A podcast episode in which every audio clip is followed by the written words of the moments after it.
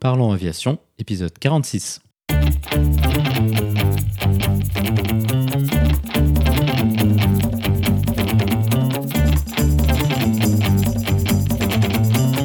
Parlons aviation, le podcast où on parle de tout ce qui vole.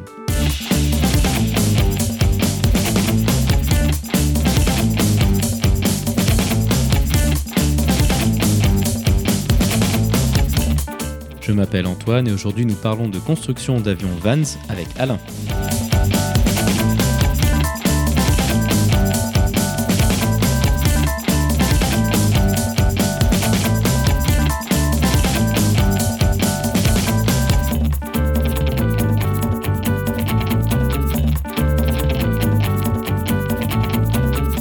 Nous proposerons également la vidéo de la semaine.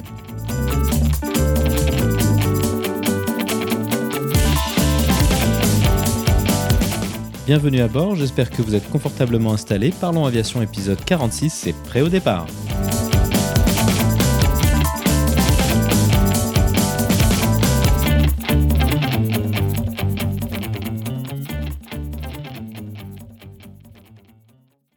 Bonjour et bienvenue dans le 46e épisode de ce podcast. Cette semaine, nous allons discuter d'un sujet que nous n'avons pas encore évoqué sur le podcast, la construction amateur d'avions. Par opposition aux avions certifiés produits eux en usine, il est possible de construire son propre avion dans son garage ou autre local qu'on a à sa disposition. La liste des fabricants de kits et de fournisseurs de plans est très longue. La diversité des machines ainsi accessibles est simplement inégalable. Pour parler de ce sujet, notre invité de la semaine est Alain. Alain est un pilote professionnel ayant choisi de refaire de l'aviation générale en construisant son propre avion, un Vans RV7. Tout d'abord, nous discuterons ensemble du parcours qui l'a amené à se lancer dans une telle aventure. Nous irons en détail sur les différents avions disponibles à la construction et comment il a orienté son choix vers les avions Vans. Nous parlerons des premières étapes de son projet avec des considérations telles que l'outillage, le local qu'il a utilisé et l'apprentissage des techniques de construction. Dans un second temps, Alain nous donnera un aperçu du processus d'assemblage et des défis que cela comporte. Il nous expliquera également les choix qui sont possibles pour les constructeurs amateurs au niveau de l'avion, que ce soit la motorisation, l'avionique ou les accessoires. Ensuite, nous évoquerons les préparatifs pour le premier vol et ce que cela implique techniquement et humainement. Pour conclure, Alain proposera quelques conseils pour ceux qui seraient intéressés pour se lancer dans la construction amateur d'avions Vans. Comme d'habitude, vous trouverez plus d'informations sur les sujets évoqués pendant l'épisode dans la description. Vous la retrouverez à l'adresse www.parlonsaviation.com/46. Et maintenant, passons donc directement à notre discussion avec Alain.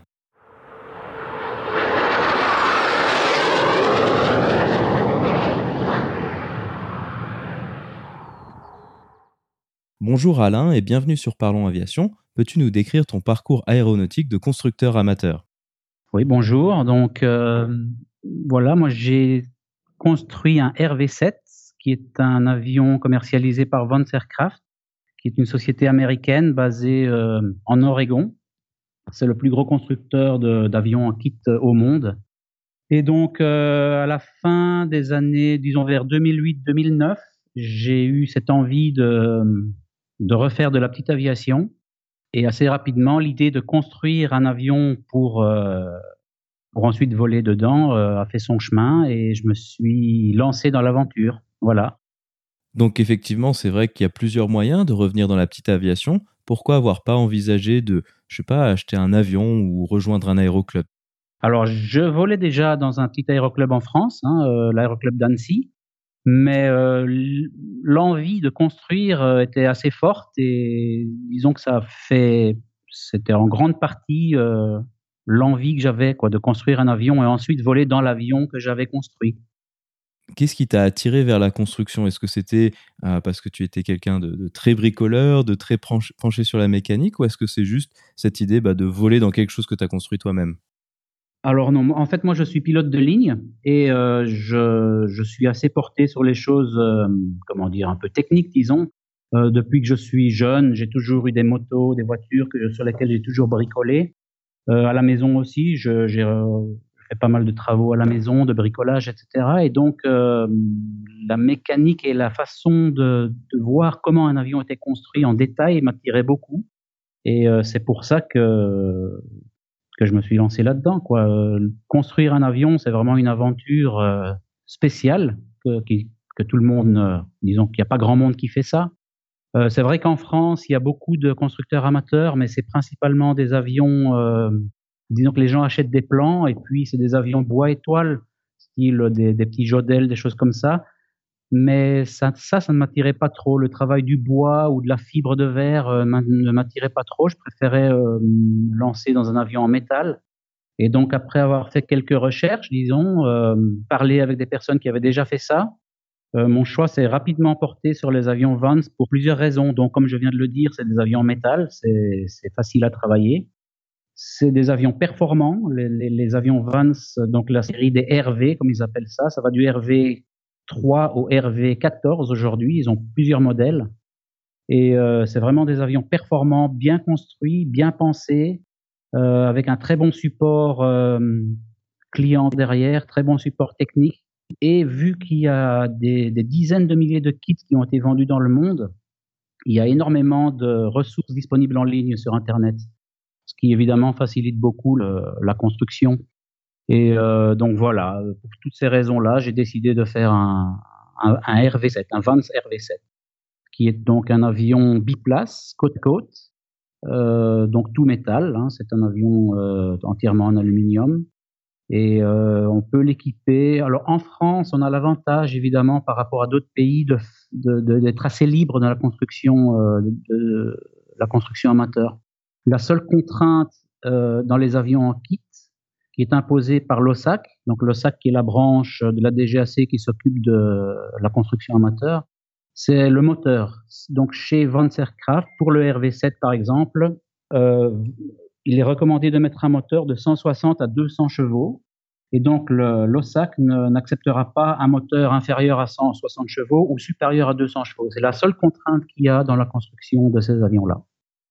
Comment est-ce qu'on choisit un kit d'avion comme ça? Parce que, évidemment, tu as parlé de, de mais il y a plusieurs euh, fabricant sur le marché. Est-ce que tu as été euh, faire un vol dans la machine? Est-ce que tu as été euh, voir des gens qui en avaient construit? Comment est-ce qu'on fait un choix et sur quels critères? Alors oui, effectivement, d'abord, je pense qu'il y a la, comment dire, la, mission, entre guillemets, ce qu'on veut, ce qu'on attend de son avion. Euh, moi, personnellement, je cherchais un avion performant avec lequel je, je puisse faire un petit peu de voltige et du voyage.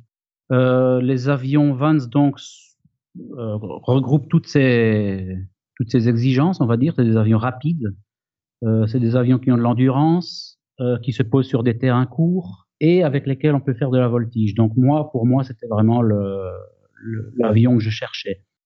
Il y a évidemment le nombre de places. Hein. Moi, un avion deux places me suffisait largement, donc c'était, ça remplissait parfaitement ce que j'attendais. Maintenant, si quelqu'un veut un avion plus lent, euh, qui consomme moins ou avec ou au contraire un avion plus gros avec trois ou quatre places, il faut s'orienter vers d'autres machines. Donc le, choix initial de la machine dépend vraiment de ce qu'on attend euh, de, l'avion en, gros. Euh, la deuxième chose qui m'a fait partir pour les avions Vance, c'est comme je l'ai déjà mentionné avant, c'est l'excellent le, le, support technique que Vance Aircraft offre à ses clients. Donc si au cours de la construction il y a, un problème, il suffit de les appeler, d'envoyer un email et on a immédiatement des réponses euh, à, toutes les questions qu'on peut se poser. Donc ça, c'est vraiment un gros point positif. Donc moi, je me suis pas trop posé la question. Et alors également, donc tu me demandais, est-ce que j'ai visité des avions euh, avant? Alors avant de construire mon avion, je n'avais jamais volé dans un Vance. Euh, j'ai visité quelques personnes qui en construisaient. Euh, j'ai été voir quelqu'un à Paris qui faisait un RV7 également, et j'ai vu un autre constructeur euh, qui faisait un RV8. Mais c'est les seuls que les seuls chantiers que j'ai visités avant de me lancer dans l'aventure. Mon idée était déjà bien euh, précisée au départ et euh, j'ai pas beaucoup hésité, disons, euh, pour choisir le Vance. Il y a également, évidemment, une grosse contrainte, c'est la contrainte de, budget. Combien est-ce qu'on veut mettre dans, la construction de son avion? Alors, euh, évidemment, il y a moyen de construire un, avion en France. Euh, si on prend des plans et on construit un petit jodel ou des choses comme ça, on peut construire pour pas très cher. Les avions Vans sont plus chers parce que c'est des avions déjà plus performants avec des plus gros moteurs, etc. Mais on a quand même encore une certaine liberté, on va dire, dans ce qu'on installe dans l'avion. On peut par exemple mettre un moteur d'occasion avec une hélice pas fixe. On peut mettre de l'avionique basique qui va réduire les coûts. Ou au contraire, on peut partir sur un, moteur neuf puissant avec une hélice pas variable et une instrumentation euh. Donc le budget euh, va varier assez fortement en fonction des choix qu'on fait. Le budget de base pour un Vance pour un RV7 ou un RV8, qui sont des avions très semblables. Hein. Le RV7, c'est un biplace côte à côte. Le RV8 est un biplace en tandem, donc l'un derrière l'autre. Aujourd'hui, je pense qu'il faut compter un budget minimum de 60-70 000 euros si on veut construire à l'économie. Et si on veut mettre absolument tout ce qu'on veut dans l'avion pour se faire plaisir, ça peut monter bien plus haut, on va dire jusqu'à passer 100 000 euros facilement. Voilà. Donc la contrainte budget, évidemment, est un gros, euh, un gros point. Construire un avion, je pense, c'est quelque chose qui peut paraître vraiment très impressionnant parce que, comme c'est ce que tu as dit, c'est quelque chose de très peu commun. Quelles sont les compétences nécessaires pour euh, construire un avion au niveau mécanique? Est-ce que quelqu'un comme moi qui a euh, un vague, idée, une vague idée de, comment bricoler, est-ce que, est-ce que ça suffit ou est-ce qu'il faut plus? Alors, on va dire qu'il y a quel que soit le niveau de compétence entre guillemets euh, qu'on peut avoir, il y a forcément un, une période d'apprentissage parce que c'est quand même des techniques, on va dire, assez particulières. C'est, c'est du rivetage, donc il faut, il faut apprendre à travailler le métal. Alors, dans les avions Vans, comme je l'ai dit avant, ce sont des kits, donc tout est fourni. Il n'y a pas de, il y a très peu de fabrication de pièces à faire soi-même. Tout arrive, on va dire, pratiquement euh, fait, prêt à assembler. C'est un avion donc tout en aluminium et tout est rifté. Donc le plus gros travail à faire, c'est la préparation des tôles qui sont toutes précoupées, préformées et prépercées. Mais il faut préparer euh, toutes les tôles et tout pour l'assemblage. Et c'est le gros du travail, c'est ça. Donc c'est pas un travail très compliqué. Il y a malgré tout une période d'apprentissage à faire au départ. Mais une fois qu'on a compris les techniques, c'est pas très difficile. Voilà, quelqu'un qui a l'habitude de travailler sur des motos, des voitures ou euh, même euh, simplement de bricoler euh, à la maison, un bon bricoleur devrait pouvoir s'en sortir pour la construction de, disons, pour l'assemblage de la cellule et des ailes. Après, il y a encore une autre partie qui, est un petit peu différente, c'est le, montage du moteur de l'hélice et tout ce qui est circuit électrique et avionique. Là également, moi au départ, j'avais pas de, de compétences particulières là-dedans. Hein. Mon métier, c'est pilote de ligne, mais j'ai jamais construit d'avion avant. Par mon métier, malgré tout, j'ai une certaine base euh, technique, disons. Je sais lire un schéma électrique, euh, je comprends, euh, comment dire, l'électricité, etc.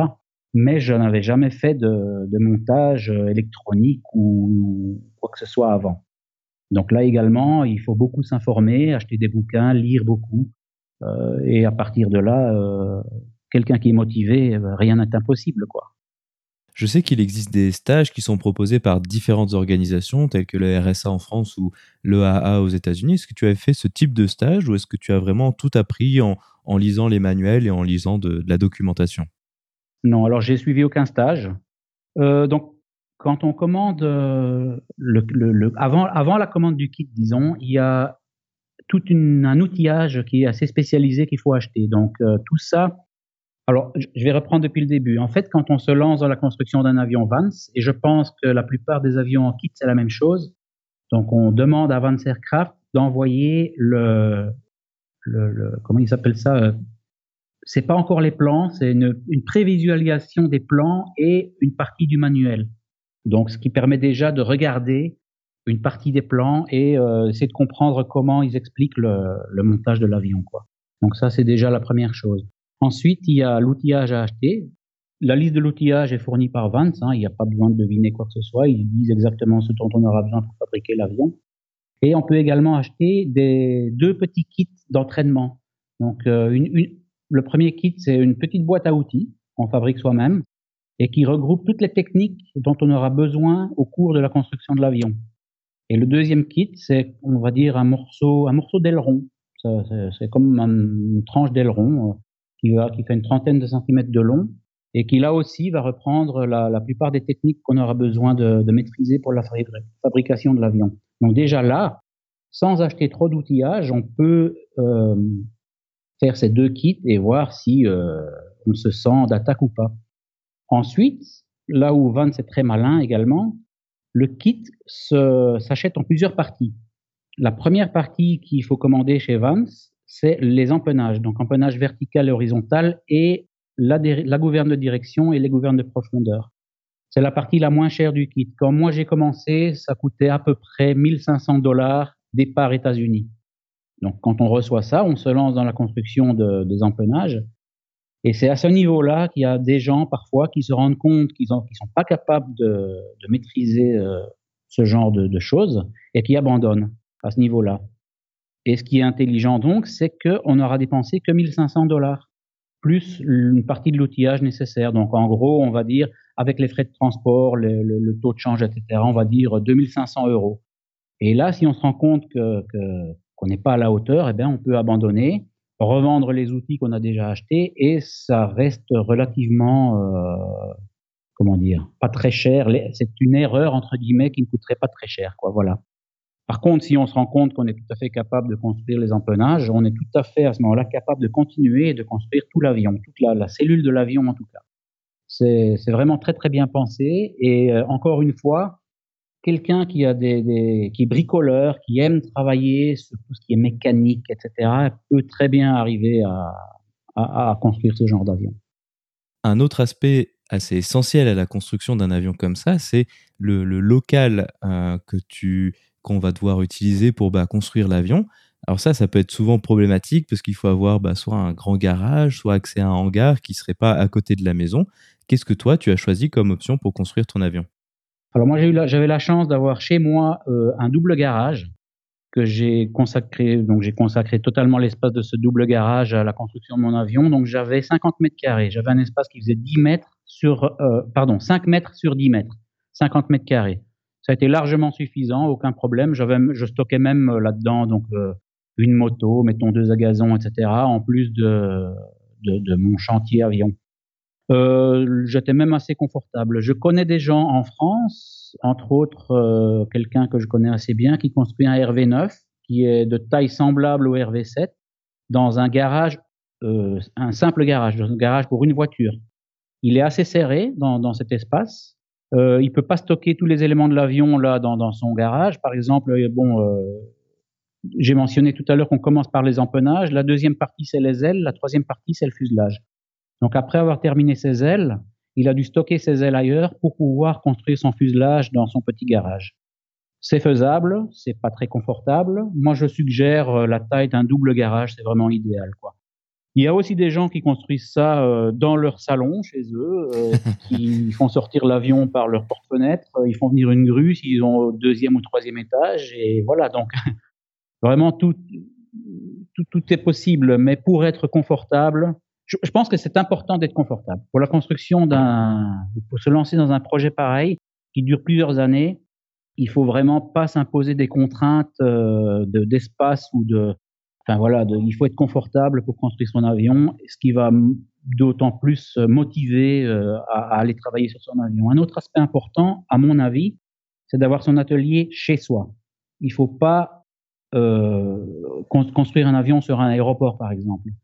Parce qu'en ayant son atelier chez soi, on peut, euh, si on a deux heures à, perdre, eh ben on va dans son atelier, hop, on travaille deux heures, on va mettre quelques rivets, on fait deux trois petites choses, et puis on, s'arrête, ça pose aucun problème. Alors que si le chantier se trouve à plusieurs kilomètres de chez soi et qu'on a une heure ou deux, eh ben on va pas forcément y aller parce qu'il va déjà avoir une demi-heure, 40 minutes de voiture pour aller, pareil pour revenir, et au final on va passer une demi-heure, ce qui n'est pas du tout, euh, euh, comment dire, réaliste quoi. Donc à mon humble avis, c'est très important de faire ça chez soi et pas de ne pas avoir son, atelier euh, loin de chez soi. Voilà. Donc l'espace, à mon avis, un double garage, c'est vraiment plus qu'assez et faire ça chez soi à la maison. Un autre choix qui se pose au niveau du kit, c'est le, le, choix entre le kit Quick Build et le, et le kit dit classique.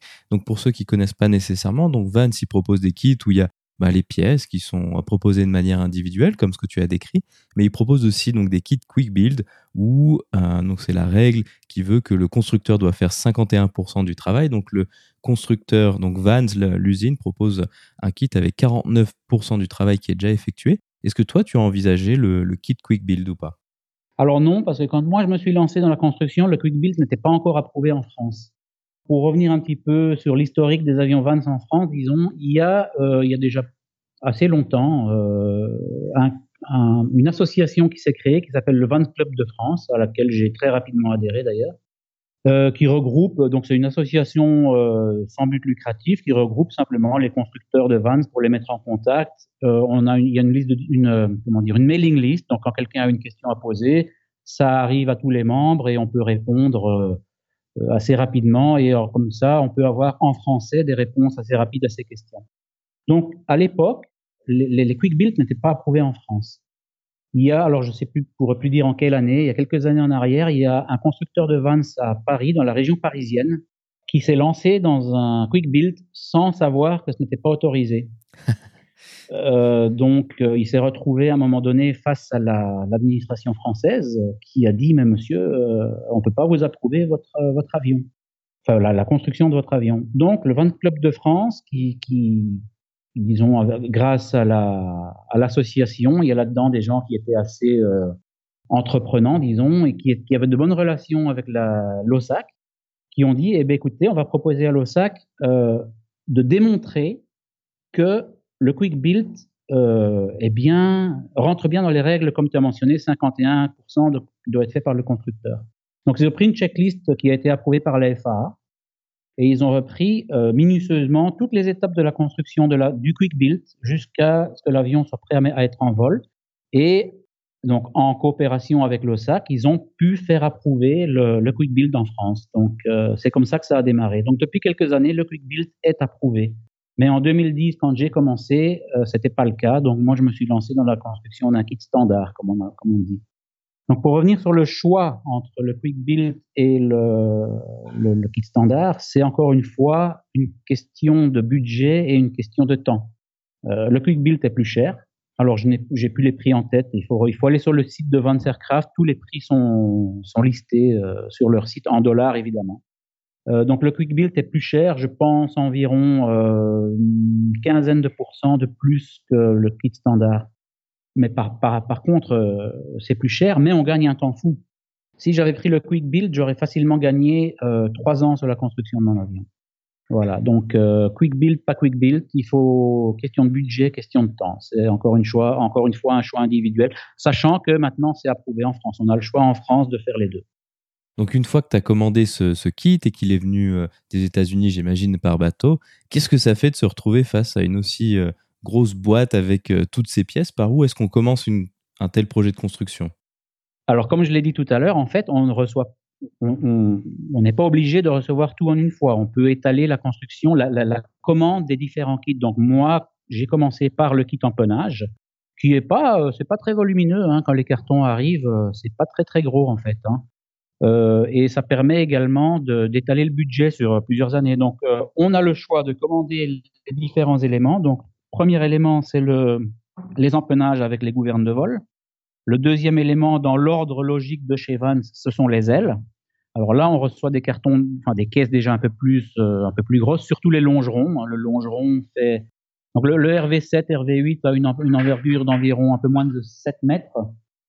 Euh, donc le longeron fait un peu plus de 3 mètres. Chaque longeron euh, fait un peu plus de 3 mètres. Donc on reçoit euh, une caisse qui fait qui fait pas loin de 4 mètres de long qui n'est pas très grosse en, section, mais qui est très longue. Et en plus de ça, il y, a, deux autres grosses caisses qui contiennent les pots, etc. Donc c'est oui, c'est assez gros.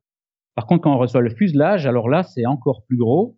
Et il y a donc il y a empennage, L, fuselage, et il y a un quatrième kit qui s'appelle le finishing kit, qui contient euh, le bâtimoteur, la verrière, euh, les jambes de train, euh, voilà, ce genre de choses-là. Et ça, c'est la, la, plus grosse caisse qu'on reçoit à cause de la taille de la verrière. Donc, euh, en fait, au début, quand on commence, on reçoit donc l'empennage qui n'est pas très, pas, pas, pas, très imposant comme carton. On se dit ah bon, ben c'est tout. et voilà. Mais au fur et à mesure, évidemment, les pièces s'accumulent et, et ça commence à devenir.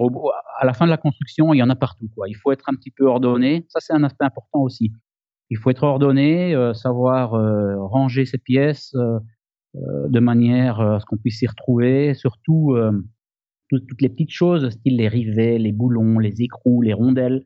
Il y a plusieurs milliers d'éléments comme ça qu'il faut stocker, inventorier, être capable de retrouver quand on a quand on en a besoin, quoi. Voilà. Quelles sont les difficultés d'un projet de construction comme ça? Tu as dit, il y a des, des, milliers et des milliers de pièces. Comment on s'y retrouve dans, dans, tout ça Et Pourquoi est-ce que ça, ça prend autant de temps finalement? La, la, la, difficulté principale, si je peux dire la difficulté, c'est le temps que ça prend. Il faut vraiment être euh, motivé pour arriver au, bout de la construction. Comme je l'ai dit tout à l'heure, au niveau technique, il n'y a pas, euh, c'est pas très compliqué. Si je peux faire une, image vraiment euh, basique, si tu veux, la construction d'un avion en kit comme ça, c'est un gros mécano. Voilà, un peu plus compliqué quand même évidemment, mais c'est vraiment l'image que, que, moi j'en ai. C'est la construction d'un gros mécano, hein, quand même un petit peu plus compliqué. Donc au niveau technique, il n'y a pas tellement de. Enfin, moi personnellement, j'ai pas rencontré énormément de difficultés. Bien entendu, j'ai fait quelques quelques erreurs qui, étaient sans conséquence. Hein. Comme je l'ai dit tout à l'heure, Vance a un excellent support. Donc si on rate une pièce, euh, on passe, on va sur le site de Vance, on commande euh, la nouvelle pièce et si on choisit le, courrier express, FedEx, DHL, c'est là euh, trois quatre jours après, c'est à la maison quoi.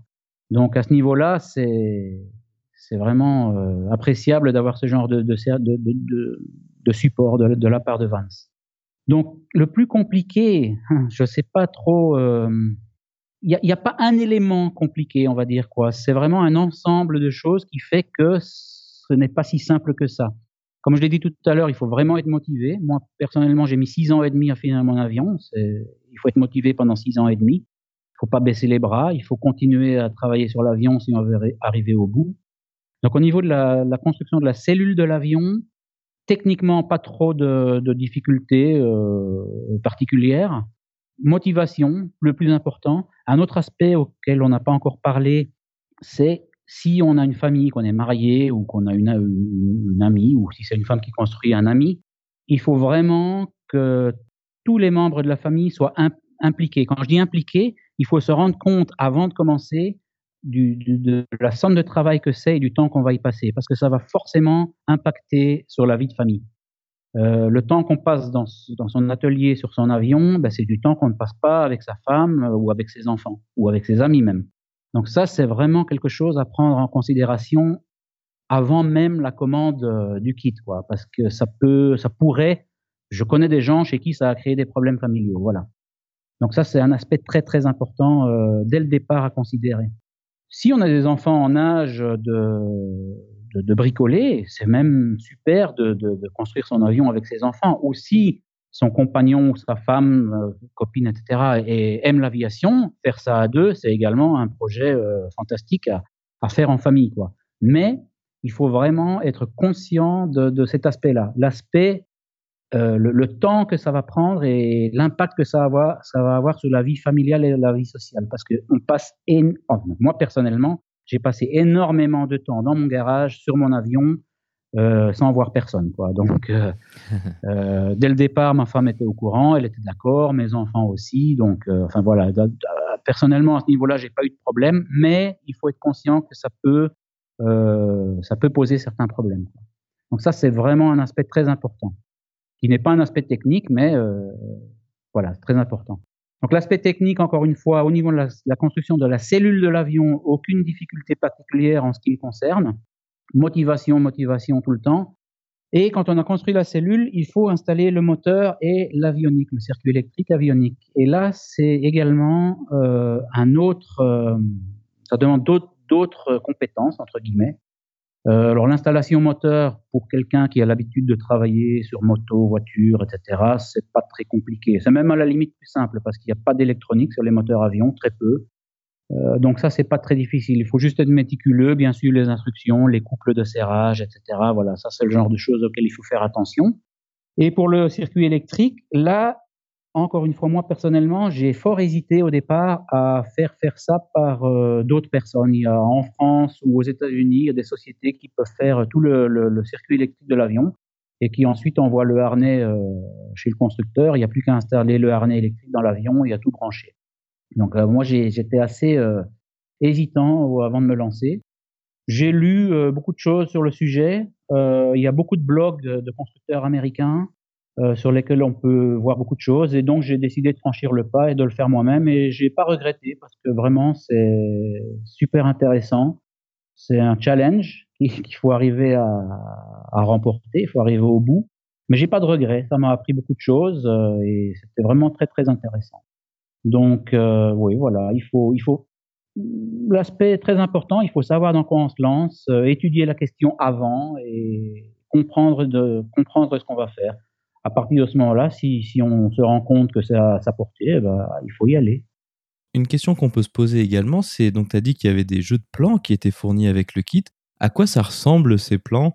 Peut-être est-ce que ça ressemble à, quelque chose que on aurait l'habitude de voir comme un, montage, des plans de meubles Ikea? Est-ce que c'est similaire où on dit bah faut mettre une vis là avec telle pièce et telle pièce? C'est similaire? Alors il y a deux il y a deux choses dans les dans les les, plans. il y a le, manuel, il y a un manuel qui est assez épais avec toutes les instructions euh, qui les instructions de montage de la cellule. Donc là, on parle bien de la cellule, hein, on parle de, de l'avion lui-même, on ne parle pas du moteur ni de l'avionique qui ne dépendent pas de Van's Aircraft. Là, on parle vraiment de la cellule de l'avion. Donc on reçoit un gros manuel euh, qui fait plusieurs centaines de pages avec des instructions pas par pas. Et avec ce manuel, on reçoit toute une série de plans qui sont de grandes feuilles qui doivent faire, euh, je dirais, 80 cm sur 1 euh, mètre 20 à peu près, qui, qui, qui, qui détaillent, et comme, comme tu dis, c'est un petit peu comme les manuels Ikea, on est un peu plus complexe quand même. Ce sont des plans 3D avec euh, tous les numéros de pièces, etc., qui sont un petit peu des, des, éclatés de, de chaque structure de l'avion. Et à chaque fois qu'on commande une partie du, kit, donc quand on commande l'empennage, on va recevoir les instructions de montage de l'empennage et les plans de l'empennage. Quand on commande les ailes, pareil, on reçoit les instructions pour les ailes avec les plans des ailes, qui sont forcément mises à jour euh, au moment où, on, Vance envoie le, kit. Comme sur tous les avions, il y a de temps en temps des services bulletins qui se font. Eh ben, le, kit est à jour avec les services bulletins qui ont été appliqués jusqu'au jour où le kit a été expédié, forcément. Voilà. Donc, quand on reçoit le kit, c'est toutes les instructions à jour avec les plans à jour.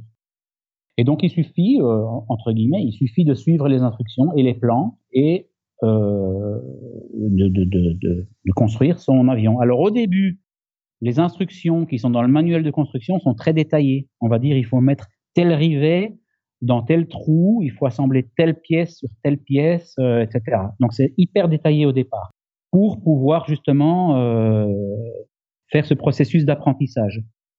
Au fur et à mesure que la construction avance, les instructions deviennent de moins en moins détaillées. ils vont dire au lieu de dire vous assemblez la pièce numéro 1 avec la pièce numéro 2 et vous mettez le rivet de telle taille dans tel trou, ils vont dire simplement assembler la pièce numéro 1 sur la pièce numéro 2. on assume à la fin qu'on sait quel rivet il faut mettre, quel outil utiliser, euh, la technique, toutes les techniques sont acquises, donc les, instructions ne sont plus du tout détaillées à la fin. Mais au départ, on est vraiment pris par la main et c'est hyper détaillé, qui permet d'apprendre, euh, d'apprendre les choses euh, de manière progressive, on va dire. Quoi. Voilà. Un des avantages de la construction amateur, c'est qu'il est possible bah, de faire des, modifications, de, personnaliser son avion en quelque sorte. Quelles sont les libertés qui sont offertes aux constructeurs amateurs de faire des modifications par rapport au plan? Est-ce que toi, c'est quelque chose que tu as fait? Alors oui. Euh, bon, en France, on est vraiment, on a la chance d'être euh, vraiment libre à ce niveau-là. C'est-à-dire que la construction amateur est, c'est quelque chose qui dure depuis des, dizaines d'années en France, qui est, quelque chose de reconnu. Euh, il, y a, énormément d'avions qui ont été construits euh, euh, par des gens dans leur garage, dans des hangars, voilà, un peu partout. Mais comme je l'ai dit au, début, traditionnellement c'est des constructions bois étoile. Donc les gens achètent des plans et construisent leur avion. L'OSAC vient inspecter. Donc pour rentrer dans le détail là-dedans, pour la construction d'un avion amateur, d'un RV7 en tout cas, il n'y a que deux inspections. La première inspection, c'est avant la fermeture des ailes. Donc, euh, avant, avant de rifter la peau inférieure des ailes, l'inspecteur de l'OSAC vient dans l'atelier et vérifie la structure interne de l'aile, le, longeron, la qualité des rivets, euh, etc., pour voir si euh, l'aile va tenir le coup, en gros. Quoi. Et la deuxième inspection, c'est avant le premier vol. Voilà, donc il y a deux inspections. C'est vraiment pas du tout contraignant. Ça laisse énormément de liberté aux constructeurs.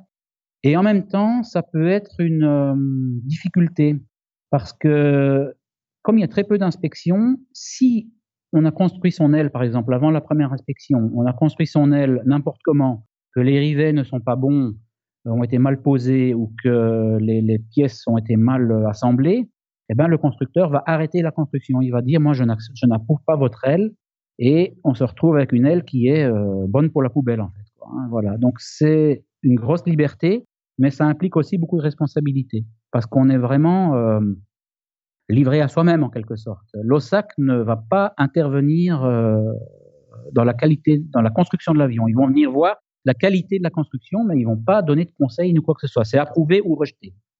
Donc, il faut être sûr de, construire un avion euh, bien fait, pour arriver à faire un avion bien fait, il y a énormément de ressources disponibles. Hein. Il y a, comme tu le disais tout à l'heure, le RSA en France. Pour les avions Vance, il y a le Vance Club de France, qui est vraiment, si pour quelqu'un qui se lance dans la construction d'un Vance, je recommande chaudement d'adhérer au Vance Club de France. C'est 50 euros par an, c'est rien du tout. Et euh, on bénéficie de, de l'expérience de tous ceux qui ont fait des Vance euh, avant soi. Donc, ne pas hésiter à s'entourer de gens qui ont déjà construit des avions, qui connaissent un petit peu, poser des questions pour être sûr qu'on fait les choses correctement et qu'au moment de l'inspection de l'OSAC, euh, l'inspecteur ne vienne pas dire, ben non, écoutez, euh, moi je n'accepte pas votre aile, recommencez, quoi. Voilà. Tout à l'heure, tu as parlé de, l'avionique. Donc là, c'est un autre domaine où il y a énormément de choix. Alors, je ne sais pas si en 2010, il y avait encore tout ce qui, sont les, est les, les, Garmin G3X. Maintenant, il y a des suites avioniques qui sont absolument incroyables, largement mieux que n'importe quel avion de ligne aujourd'hui. Qu'est-ce que toi, tu as choisi comme avionique et sur quels critères se sont basés ces choix? Alors moi, dès, le départ, j'ai voulu un avion, euh, un bel avion, voilà, entre guillemets, un bel avion performant. Dès le départ, j'ai fait le choix de mettre un gros moteur, une hélice pas variable et une avionique euh, moderne et. Alors forcément, euh, le budget euh, s'en ressent, hein, c'est un budget assez conséquent tout ça. mais donc moi j'ai mis personnellement, j'ai mis un moteur qui est un clone Lycoming. Donc dans la construction amateur, on peut mettre également des moteurs aux États-Unis qui s'appellent experimental, c'est-à-dire des moteurs qui ne sont pas certifiés. Il y a plusieurs constructeurs ou assembleurs de moteurs aux États-Unis qui, font ce genre de motorisation. La grosse majorité, ce sont des bases de moteurs Lycoming. Moi, je suis parti sur un moteur qui est fabriqué par une compagnie canadienne qui s'appelle Aerosport Power. La base du moteur, c'est un Lycoming IO 320 sur lequel ils mettent des cylindres plus gros. Donc, ils augmentent la puissance du moteur grâce à ça. Et euh, on, peut commander son moteur un petit peu à la carte, c'est-à-dire qu'on peut mettre euh, un carburateur si on veut ou une injection.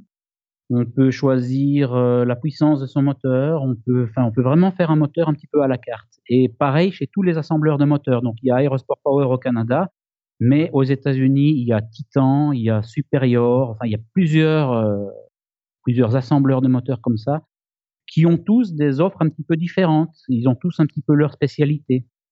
Alors pourquoi mon choix s'est porté sur Aerosport Power? C'était parce qu'il propose des, des, cylindres basse compression qui permettent de voler à l'essence euh, sans plomb, donc l'essence voiture. On va à la station, on met de la sans plomb 95 et on part voler, ce qui réduit vastement le budget par rapport à la, à la, 100 LL. Euh, donc c'est principalement pour ça que je me suis dirigé vers ce moteur-là.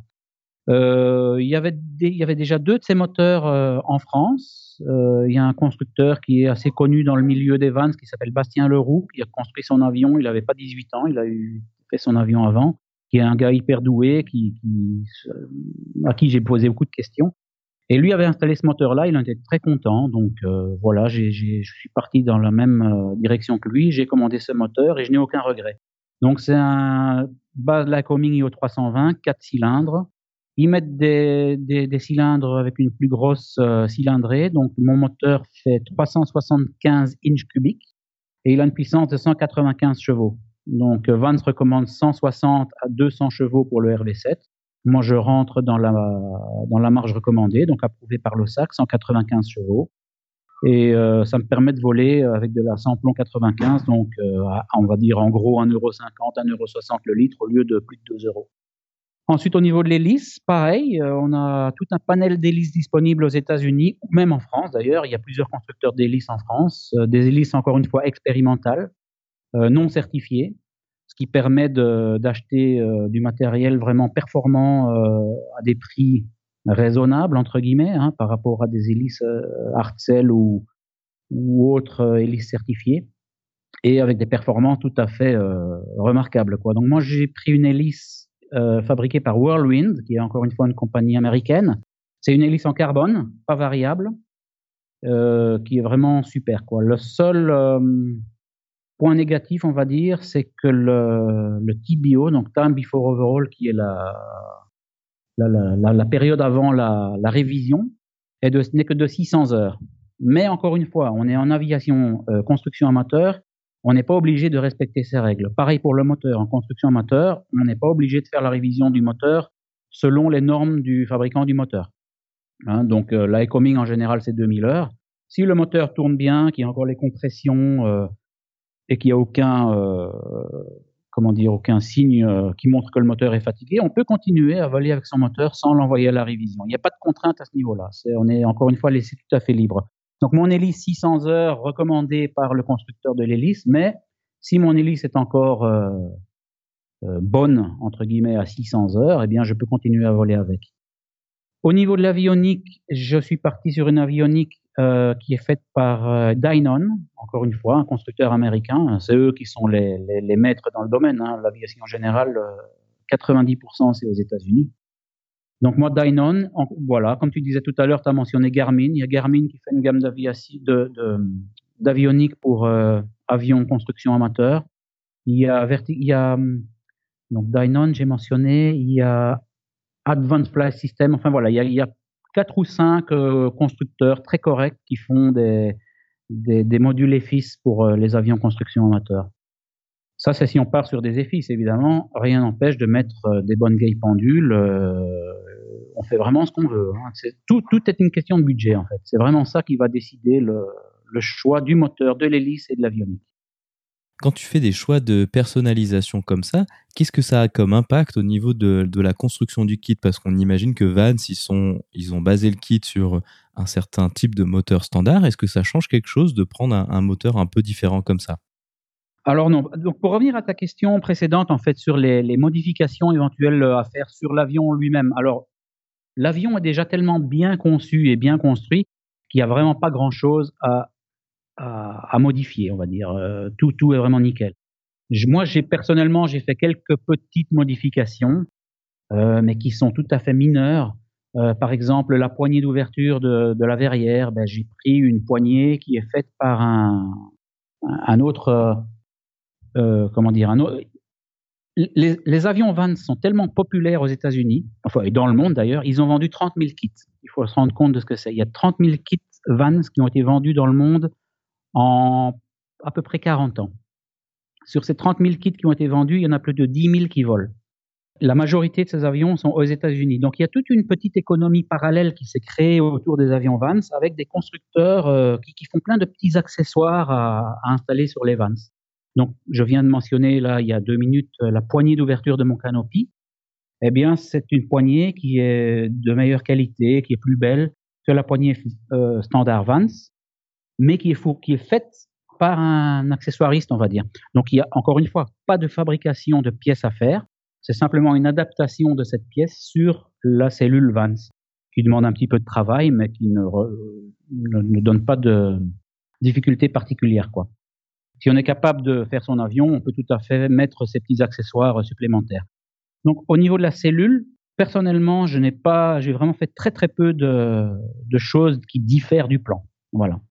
Au niveau du moteur, euh, on est tout à fait libre de faire ce qu'on veut. Les avions Van sont basés sur des moteurs Lycoming, IO 320 ou IO 360.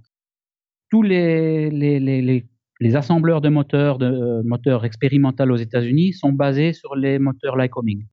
Donc ça veut dire que les, supports moteurs sont les mêmes. Donc on prend le bâtimoteur de chez Vance et sur ce bâtimoteur va se mettre n'importe quel moteur euh, qui est un clone Lycoming. Il y a des gens qui font des choix plus radicaux et qui installent des moteurs complètement différents. Je pense par exemple à alors le nom m'échappe maintenant, il y a un constructeur de moteurs euh, en Belgique qui devient assez populaire aux États-Unis qui fait des moteurs diesel. Donc on peut très bien installer ce moteur sur euh, sur un Vance mais à ce moment-là, le, le bâtimoteur fourni par Vance ne, ne, conviendra plus. Donc, il faut trouver un bâtimoteur différent, ou le fabriquer soi-même, ou le faire fabriquer. Donc voilà, tout est possible. Euh, encore une fois, choix personnel. la, somme de travail en plus que ça représente, etc. Personnellement, moi, je voyais pas de raison de changer de moteur. les vannes sont conçues pour voler avec des moteurs Lycoming ou des clones Lycoming. Ça marche très bien comme ça. Donc, euh, moi, personnellement, je voyais pas de raison de, jouer au pilote d'essai, de commencer à mettre des moteurs euh, différents, avec des installations différentes, des circuits carburants différents, etc. Parce que c'est, par exemple, je, je mentionnais un moteur diesel, c'est pas anodin de mettre un moteur diesel sur un avion qui a été conçu au départ pour voler avec de la 100 LL. Parce que les conduites de carburant, les sections de conduite carburant sont prévues pour euh, la 100 LL. Le, diesel ou le, Jet A1, euh, donc le, kérosène des avions de ligne, les moteurs diesel peuvent fonctionner au kérosène, mais à une densité différente, va, va avoir des, des, propriétés physiques différentes, donc les conduites ne seront plus forcément adaptées. Alors, 99% du temps, ça va fonctionner, mais on n'est pas sûr. Là, quand on commence à faire de telles modifications, on commence à jouer au pilote d'essai, si on veut. Et moi, c'était pas trop mon, idée. Je voulais un avion, je voulais construire un avion, mais je voulais un avion qui soit pas trop compliqué à faire et avec lequel je puisse voler une fois la construction terminée, voler sans me poser de questions, si tu vois ce que je veux dire. Voilà. Donc moi, je suis parti sur des choix standards. À part quelques petites modifications mineures, j'ai fait un avion tout à fait standard avec un moteur clone Lycoming qui est la même chose qu'un Lycoming en fait. Et, euh, et, voilà. Au niveau du moteur, j'ai fait un choix un petit peu différent qui n'est pas disponible sur les avions certifiés. J'ai mis un allumage électronique. Donc à la place des deux magnétos, euh, j'ai mis deux allumages électroniques qui sont faits par une société qui s'appelle euh, Imager aux États-Unis. On enlève euh, la magnéto standard et en lieu et place de la magnéto, on installe ce système électronique qui permet une meilleure, comment dire, l'allumage la, de la bougie va s'adapter en fonction du régime moteur. Voilà, ce qui permet une meilleure combustion et donc un meilleur rendement du moteur. Mais là, c'est encore une fois un choix assez mineur euh, puisque j'ai pas dû à, adapter mon moteur pour ça. J'ai commandé mon moteur d'ailleurs avec ces deux PMAG en place euh, dès le départ euh, chez Aerosport Power. Donc pour moi, c'était vraiment euh, sans sans conséquence, on va dire. Quoi. Les PMAG sont largement utilisé aux États-Unis. C'est un système qui est prouvé, qui fonctionne très bien et euh, aucune euh, aucune question. Je me suis posé aucune question à ce niveau-là. Il n'y avait pas de. C'est un système prouvé qui fonctionne bien. Voilà. C'est le dans, dans les, les, modifications que j'ai fait, on va dire, c'est vraiment l'EPMAX, c'est le, la principale euh, modification que j'ai fait sur tout mon avion. C'est tout. Maintenant, on a pas mal parlé de la, de partie la construction de l'avion, mais à un moment, on va bien falloir le faire voler pour la première fois. À quoi ressemblent les préparatifs pour le premier vol? Alors là, encore une fois, c'est très personnel. Il y a des gens qui ne se sentent pas du tout de faire le premier vol euh, eux-mêmes. Donc, euh, l'OSAC donne la liberté de faire faire le premier vol par quelqu'un de plus expérimenté. Euh, ça pose aucun problème. Encore une fois, moi, j'ai fait le choix de faire mon, mon premier vol moi-même, ce qui n'a pas posé de problème particulier. Donc, une fois que l'avion est assemblé, est terminé, est prêt à voler, qu'on a déjà démarré son moteur, qu'on sait que le moteur tourne, que tout fonctionne dans l'avion, on, on, demande à l'OSAC de faire, l'inspection finale. Pour l'inspection finale, il faut que toutes les trappes de visite soient démontées, que tous les capots moteurs soient démontés, que tout soit accessible pour l'inspecteur. Donc l'inspecteur vient, va vérifier, par exemple, toutes les commandes de vol, hein, que les commandes de vol soient bien assemblées, que les, les écrous, euh, les écrous, euh, je parle des choses importantes, hein, donc les écrous qui tiennent les commandes de vol, le serrage des écrous du support moteur, toutes ces choses-là, qui puissent y accéder pour vérifier que c'est bien fait. Euh, qui puissent vérifier que là il y a du, fil frein à mettre, le fil frein soit mis correctement, s'il y a des goupilles, qu'on n'ait pas oublié de mettre des goupilles, des choses comme ça. Il vérifie que l'avion est correct. Il y a toute une partie administrative à faire, euh, donc paperasse hein, à remplir avec lui. En gros, l'inspection finale peut durer euh, une, grosse demi-journée. Voilà. Si l'avion est fait comme il faut, ça pose aucun problème particulier. L'inspecteur signe les papiers et délivre un certificat de navigabilité restreint, ce qui permet de faire un programme de vol entre guillemets euh, de, si je me souviens bien, 15 heures de vol. Dans ces 15 heures de vol, il faut faire 40 décollages, atterrissages. Alors à vérifier parce que ça fait quelques années maintenant que j'ai fait mon premier vol, mais je crois que c'est ça. C'est 15 heures de vol 40 décollages, atterrissages dans un rayon de 40 km autour de son aéroport d'attache. Donc, euh, quand on commence la construction de son avion, On rentre un dossier à l'OSAC en disant voilà, je suis monsieur Intel, je veux construire tel avion. Il y a un dossier standard à remplir hein, euh, qu'on rentre à l'OSAC. Ce dossier ne doit pas forcément être rempli au début de la construction. On peut très bien construire son avion et rentrer le dossier quand l'avion est fini. Il n'y a, a pas de contrainte. Enfin, la logique, c'est de rentrer le dossier au début de la construction. Donc, une fois que l'inspecteur vient, signe le certificat de navigabilité restreint et on est bon pour faire son premier vol. Alors, premier vol, euh, moi, j'avais jamais. Enfin, j'ai un ami qui a construit un RV7. J'avais fait deux, trois vols en passager avec lui. Personnellement, j'ai fait un, RV7 euh, train, euh, train classique. Donc, on a le choix dans la construction du RV7, RV8, plusieurs modèles de Vans. On peut les construire en train tricycle, c'est-à-dire qu'avec une, une roue de nez, ou en train classique avec une roulette de queue. Moi, j'ai fait un train classique, roulette de queue donc, et ça faisait très longtemps que j'avais pas volé un classique. Donc je me posais quelques questions euh, à ce niveau-là. J'ai fait deux vols avec l'avion de mon ami, donc euh, moi en place droite, lui en place gauche, euh, pour un petit peu sentir l'avion. Et c'était vraiment un avion qui posait pas de difficulté. Donc j'ai décidé de faire mon premier vol moi-même. Alors moment intense, hein, comme tu peux t'en douter. Et mais ça s'est très bien passé, à l'exception que au décollage, j'ai perdu mon indication de vitesse. Donc euh, vers, vers 40 euh, nœuds, en gros, j'ai perdu la, la, la, vitesse indiquée. Mais grâce à l'avionique que j'ai installée, qui est donc une avionique FIS, il me restait la vitesse GPS, donc la vitesse sol en fait. Alors plutôt que d'interrompre mon décollage à une vitesse relativement élevée, je devais être à 35-40 nœuds quand je me suis rendu compte que j'avais pas la vitesse.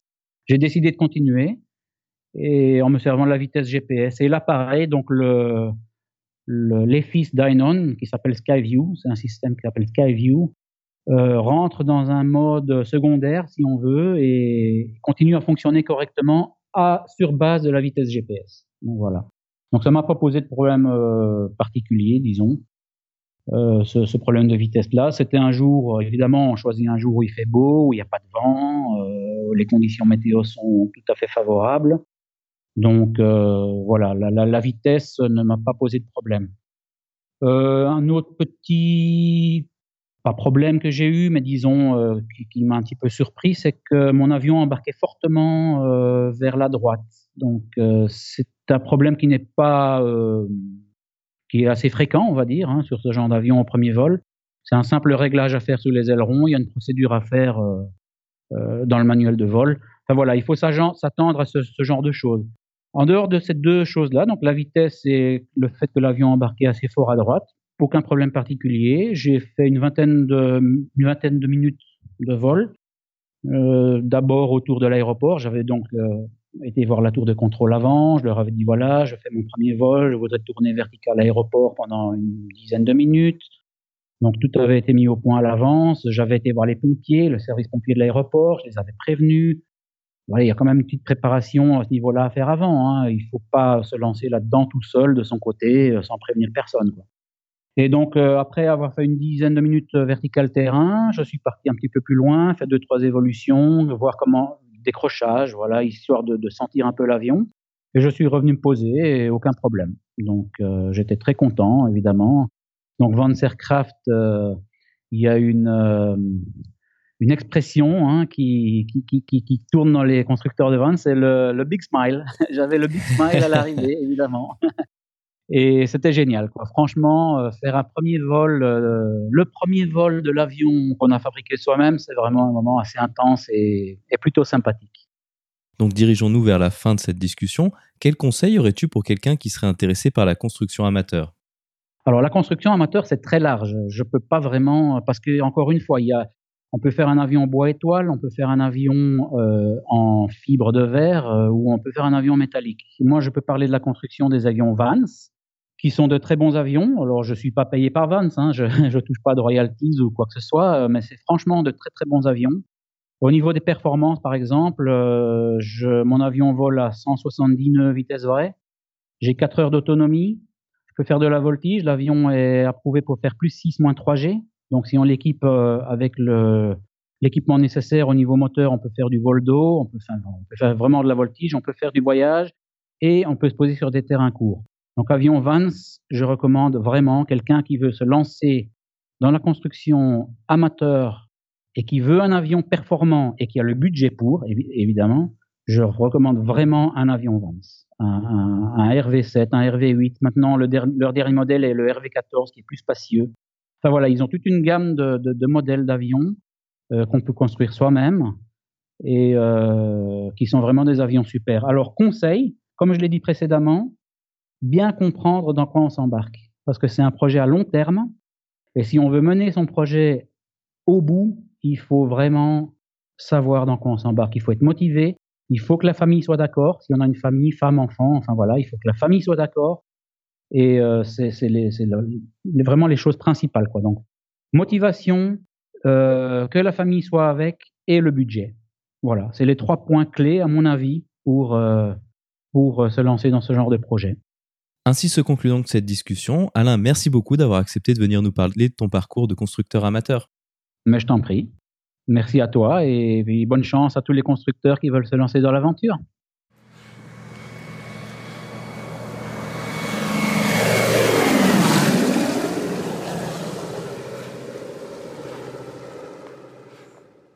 La vidéo de la semaine est une fois de plus une vidéo proposée par la chaîne YouTube Flight Shops. Cette fois-ci, Steve s'est rendu à l'usine de Vance Aircraft dans l'Oregon pour faire des vols d'essai des différents modèles proposés par la marque. Dans cette première vidéo d'une série en deux parties, il vole dans un RV7 tel que celui assemblé par Alain et un RV14 qui est le dernier modèle sorti. On peut y apercevoir les caractéristiques de vol de ces avions mais aussi leur apparence générale.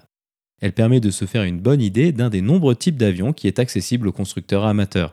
Vous trouverez le lien vers la vidéo dans la description ou en allant sur le lien www.parlonsaviation.com slash vidéo 46 sans accent sur le E de vidéo.